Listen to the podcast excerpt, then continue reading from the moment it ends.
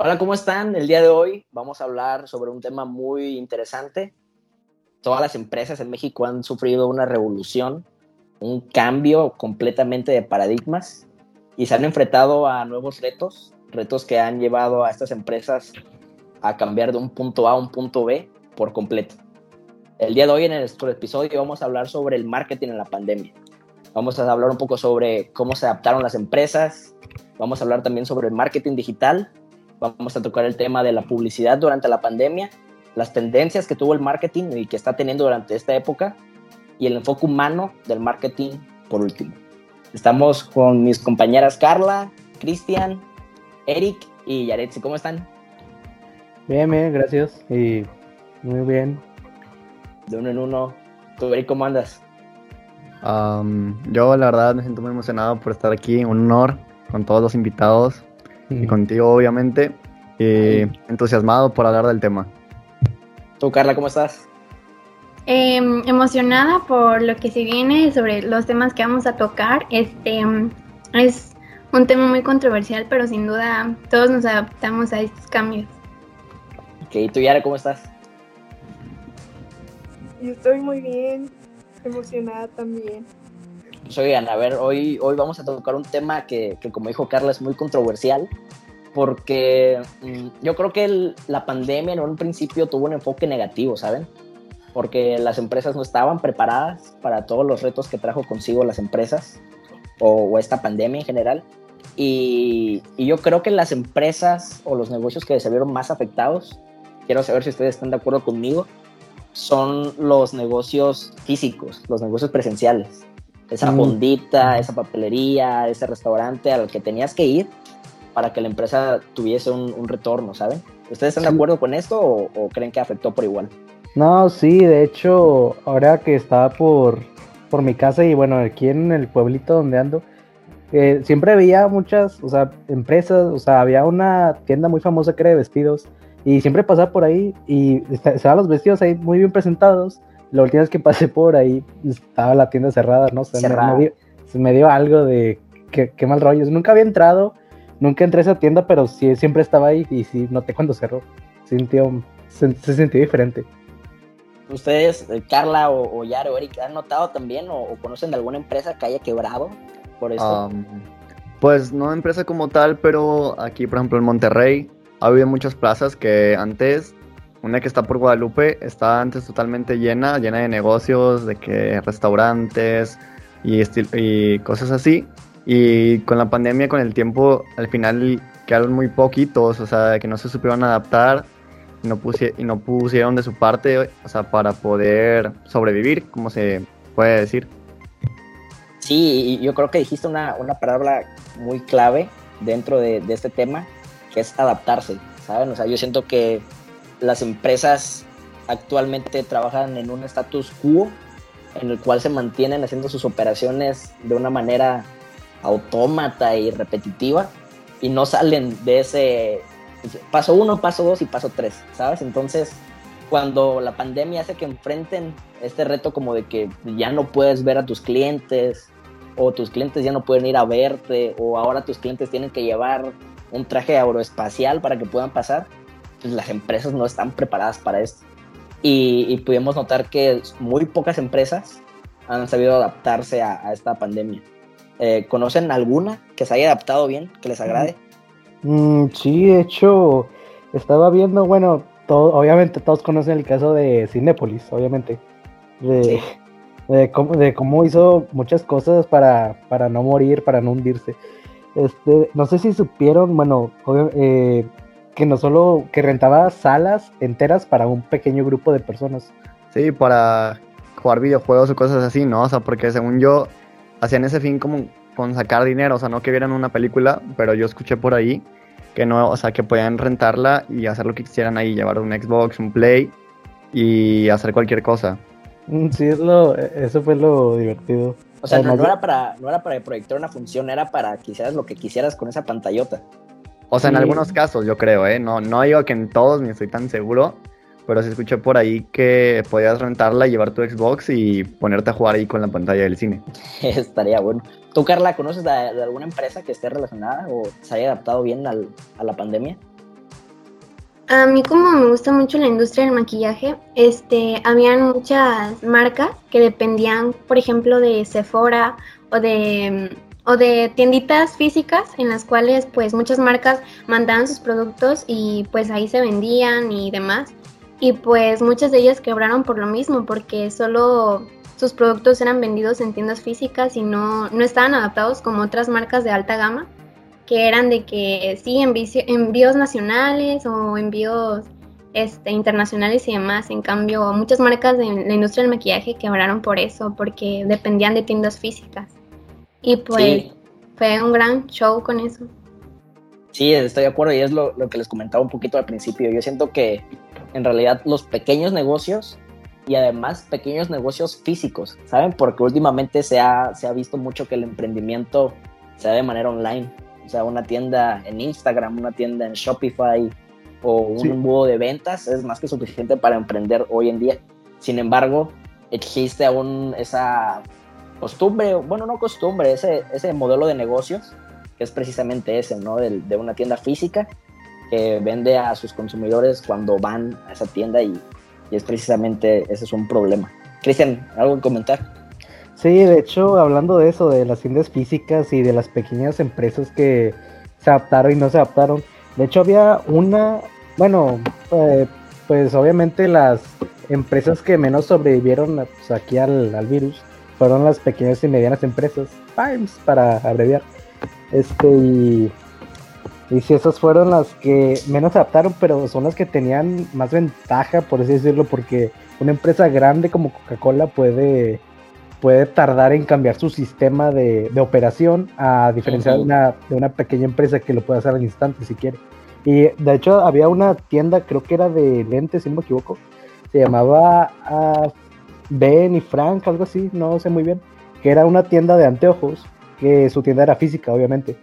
Y nomás lo que ellos hicieron, es, sí, sí dije, no manches, qué, qué buena idea.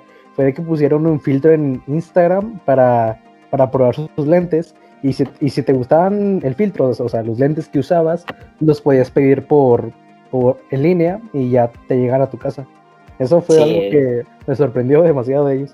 Sí, ese es, un muy buen ejemplo y, mencionas algo clave también, Cristian, que es la parte de la capacidad de modificar su modelo de negocios o su estrategia de ventas. ¿Sabes? Porque tienes toda la razón, o sea, no es lo mismo que una empresa multinacional cambie su sistema de al día a la mañana a que lo cambie un pequeño negocio que tiene dos, tres, diez trabajadores, ¿sabes? O sea, incluso con un poco de comunicación es más que suficiente para, para esa parte.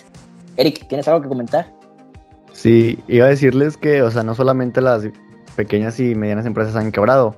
Por ejemplo, aquí en México, las más notorias o que más se van a sentir después de la pandemia, que ojalá vuelvan, es Cinemex, que la, la competencia de Cinepolis y también Best Buy, que lo de Best Buy para mí fue algo inesperado, porque pues antes de la pandemia o la contingencia, casi siempre a cualquier Best Buy que yo iba o veía estaba lleno, o sea, jamás era como que, ah, bueno, en mi mente cruzaría la idea de siquiera poder quebrar. Y lo más sorprendente es que Best Buy hizo, una, hizo un remate, o sea, del último día de poder comprar todo lo que quisieras a pues, super precios súper baratos. Pero pues sí, o sea, no solo las más pequeñas y medianas han dejado de existir, sino también aquí en México esas dos, más que nada. Sí, o incluso aerolíneas muy importantes de México, que como dices tú, empresas que piensas que no pueden quebrar, quiebran, ¿no? Por situaciones así. Carla, ¿tienes tú algún comentario? Sí, era referente a lo de Cristian, de, del ejemplo que nos dijo de los lentes, de lo que hicieron, que como muchas personas también se adaptaron a otros productos, porque hay muchas personas que son fieles a marcas y de la nada, de tantas que salieron en Insta, en, en Internet y demás, el cómo las personas como que buscaron nuevas, nuevas tendencias, o sea, el cómo, de tanto que le eran fiel a una marca, como por este tema de la pandemia, cómo es que se cambiaron a otras solo porque esa marca que ellos le eran fiel, o sea, no tenía como que los mismos alcances que tenían otras cosas, de que es, al final resulta ser lo mismo, pero um, su tienda fiel no, no tenía, por ejemplo, envíos a, a internacionales y demás, y cómo la gente también se, o sea, mm, Prefirió, ¿no? Ajá. Sí, sí, o sea, yo también estoy de acuerdo con eso. ¿Cómo? Yo siento que más que, yo siento que Ujú. más que una amenaza para los pequeños negocios, pudo significar una gran ventaja, ¿saben? Porque esto se, se relaciona con el siguiente tema, que es el marketing digital. Y es que en los últimos años el marketing digital ha tenido un incremento notorio dentro de las empresas, no solo en México, sino en todo el país. Y yo siento, no sé ustedes, díganme qué opinan, que la pandemia adelantó 10 años el marketing digital. O sea, no les voy a mentir, pequeños negocios locales, abriendo páginas web, pequeños negocios locales, teniendo presencia en redes sociales para abrir sus canales de comunicación, pequeños negocios locales haciendo envíos nacionales, como dice Carla, y, y es de verdad un auge que está teniendo el marketing digital en estas, en estas épocas. Precisamente por lo mismo de que todo, todo se tiene que vender, se tiene que cerrar, se tiene que contratar, se tiene que ofrecer, se tiene que vender de manera digital. Entonces, es una rama del marketing que se está explotando como nunca. Y quiero saber qué opinas tú, Yare. Si bien los supermercados también se tuvieron que adaptar de una forma de pick-up, también en las redes sociales tuvieron que poner sus folletos o sus ofertas para poder atraer a la gente. Es lo que yo vi la otra vez que me metí a una red social y vi, o sea, yo no sabía que habían digitalizado sus formas ahora. Sí, sí, por ejemplo, las grandes cadenas como Walmart, eh, Aurrera, HB aquí en Monterrey, tienen ya plataformas en línea para hacer sus ventas, ¿sabes? O sea, ni siquiera tienes que ir ya al súper para poder comprar algo del súper. Tienes que meterte a su app o a su página web y eso es más que suficiente. Y es lo que les comentaba acerca del marketing digital. O sea, adelantó 10 años, yo creo, sin ningún problema, al menos en México. ¿Tienes algo más que decir, Yara? Exacto. También, pues una persona hace por ti el súper y yo, la verdad, yo ya lo he probado y está súper bien porque solo llegas, te estacionas, hablas, te lo llevan y te vas. No tienes contacto con nadie, solo con el que te hace el súper y la verdad está muy bien y no te cobran en algunos supermercados. Sí, no, incluso en la mayoría, y, y como dices tú, es una forma de, de adaptarse también y de aportar valor a sus clientes. Yo No, creo que pero- todas las empresas, sí, dime, dime. No, perdón, este, iba a decir que, o sea, no solo es eso de, o sea, ni siquiera tienes que ir siquiera ahí al, al establecimiento. También yo vi varios negocios como Soriana y Merco que tienen camiones de reparto de, de mandado y de artículos para las personas que nomás, como decía Yare, lo pides en línea y ni siquiera tienes que ir, ellos te lo llevan hasta tu casa con el camión. Eso también es algo que se me hizo muy, no, a mí no se me hubiera ocurrido, o sea, que una empresa hiciera eso, o sea, una empresa como Merco. Sí, no, o sea, es, es a lo que voy. Todas las empresas de alguna forma tuvieron que, tuvieron que adaptarse, tuvieron que cambiar algo, por muy pequeño, muy grande que sea, lo tuvieron que adaptar para poder ofrecer un valor significativo para sus clientes. Porque como dice Yare, tal vez tú ya no podías ir al súper o te daba miedo incluso ir al súper. Entonces, ¿qué hacemos? Pues te lo llevamos a la casa. Así de simple. ¿Y por medio de qué? Por medio del marketing digital. Carla. Sí, igual las marcas y empresas así grandes empatizaron más que nada porque es, era obvio de que todos iban a estar en casa y que tenían que pensar más allá de que como qué actividades o qué productos podemos ofrecerles para pues pasar un buen tiempo en casa y demás. El cómo las empresas empatizaron y se movieron y todo para llevar tus cosas hasta tu hogar y demás. O sea, me pareció muy interesante todo eso. Sí, y todas las estrategias que lleva detrás ese cambio, ¿sabes? Porque no, no es algo que puedan hacer del día a la mañana, como nos comentaba Cristian, sino es algo que tienen que planear en realidad. Eso también nos, nos conecta con el siguiente tema, que está muy interesante, que es la publicidad durante la pandemia. Ya nos tenían que vender de alguna forma online, al menos a un público joven, porque a nosotros por segmentación nos llegan por redes sociales. Pero, ¿qué pasa con estas empresas que se adaptan a la pandemia incluso en sus mensajes publicitarios? Ah, ¿Ustedes vieron o han llegado a ver alguna, alguna campaña interesante durante esta pandemia? Mm, Mm, pues, Burger King. La, la de Burger King, fíjense que es una que me gustó mucho, que de hecho es un tema que íbamos a tocar un poquito más adelante, pero de una vez, que es sobre el enfoque humano que está teniendo el marketing en estas épocas. Son épocas difíciles, de oportunidades sí, pero difíciles también. Y yo creo, ustedes no van a dejar mentir, que las empresas son conscientes de lo que están pasando sus consumidores. ¿Saben? Ya una empresa ya no te vende un producto como tal y las que lo hacen tal vez estén mal.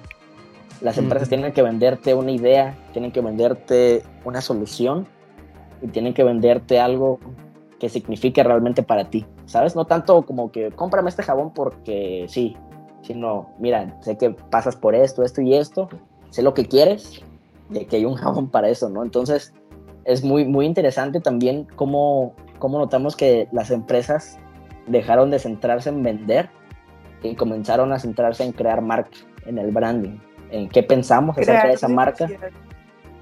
Pues, crear necesidades, podría decirse que sí, podría decirse que no.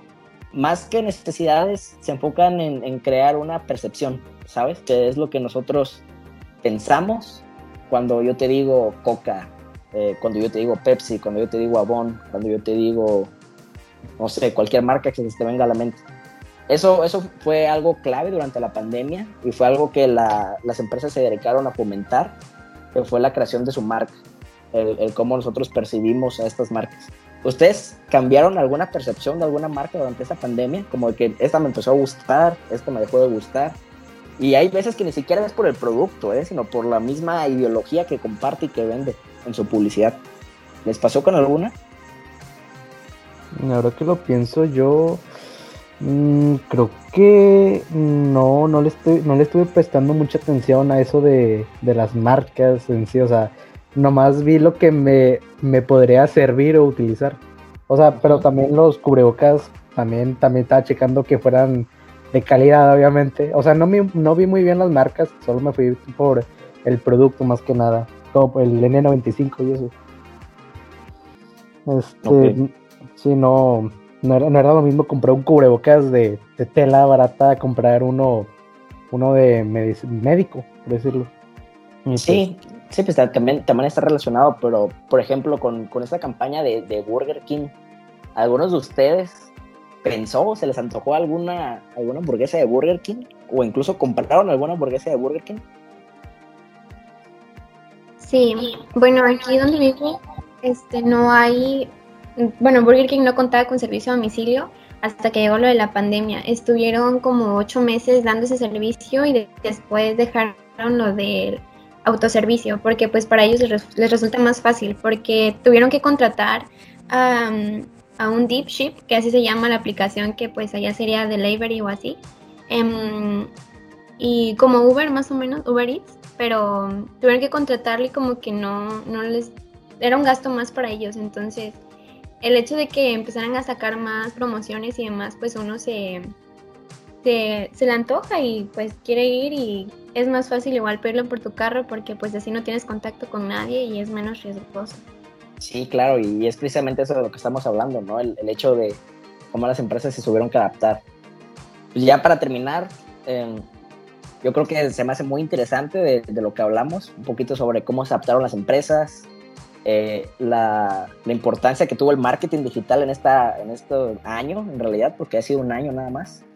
Un poco sobre la publicidad también durante la pandemia, las tendencias que ha tenido el marketing durante este año también, y el enfoque humano, ¿no? Del que hablábamos ahorita, que ha tenido la marca o las marcas para, con sus consumidores. Es algo muy, muy interesante y, y que podríamos tocar sin ningún problema muy a fondo cada, cada punto, ¿saben? ¿Algo que quieran decir antes de terminar el episodio? Ah, pues yo, este, hablando ahorita también de, la publicidad que surgió en la pandemia, me, bueno, yo recuerdo, me acabo de acordar que hace unos seis años yo fui al sur, a, Quintana Roo, a, la Riviera Maya, a Playa del Carmen, que, y fui, fui, a un lugar que se llama Escaret, no sé si lo conozcan. Sí, sí, sí. Bueno, y eh, hace, unos, hace unas semanas me estaba preguntando de cómo le fue a ese lugar por la pandemia y así, porque ese lugar pues, obviamente era turístico y, era más de ver el paisaje y de convivir con ahí las personas. Dije, pues cómo se pudo adaptar. Y de hecho me encontré un video que ellos en una de sus muchas atracciones era que hacían shows en vivo todas las, todas las tarde noche antes de que cerraran. Y hicieron un en vivo en Facebook, si no me equivoco, de uno de sus shows. Y dije, pero esto no va a generar ingresos, ¿por, qué lo hacen? Y luego pues ya en las clases de, en las, clases que hemos tenido, me dije, no, pues sí es cierto, es, lo hacen para situarse en la mente de, la persona, de para que no se olviden que están ahí. Cuando, acabe la, cuando, cuando acabe la pandemia, obviamente todos van a querer ir a un lugar y pues es para que escogen Escaret. Sí, sí, sí, es lo que, lo que comentábamos justo hace un, momento, que las empresas dejaron, o al menos las que supieron verlo, dejaron muy de lado las ventas y se enfocaron más en crear marca, en crear comunidad, en crear seguidores, ¿sabes? O sea, personas que en realidad recomienden y tengan presentes sus, sus productos y servicios. ¿Alguien más tiene algo que comentar antes de terminar el episodio? Eh, sí, yo quiero comentar de que también, más de empatizarse por las personas, también se empatizaron por el medio ambiente. Muchas empresas sé que utilizaron productos biodegradables y entregaban en cajas o en rejas, en este caso las despensas y demás, que hacías pedido por Walmart, sabía que las entregaban en rejas y no tanto ya como en bolsas como antes. Entonces, eso me pareció muy bueno porque pues no solo es por el cuidado del medio ambiente, sino para concientizar desde casa. Sí, no, sí, definitivamente el, tema del eco-friendly también ha sido un, top en estos últimos años. Y yo creo que va a haber una tendencia, además del marketing digital, hacia lo eco-friendly en las empresas muy próximamente o incluso ya lo estamos viviendo. Que las empresas poco a poco van a, van a empezar a necesitar poder decir que son eco-friendly para que sean aceptadas por la comunidad. Pues bueno, creo que, que eso es todo por nuestra parte. Eh, espero que les haya gustado este episodio. Compártanlo si les gustó. Y nos estamos viendo en la próxima. Nos vemos, Cristian. Nos vemos, Yare. Nos vemos, Carla. Nos vemos, Eric. Un gusto estar aquí. Gracias. Hasta luego. Un gusto. Un gusto conocerlos. Chao, chao.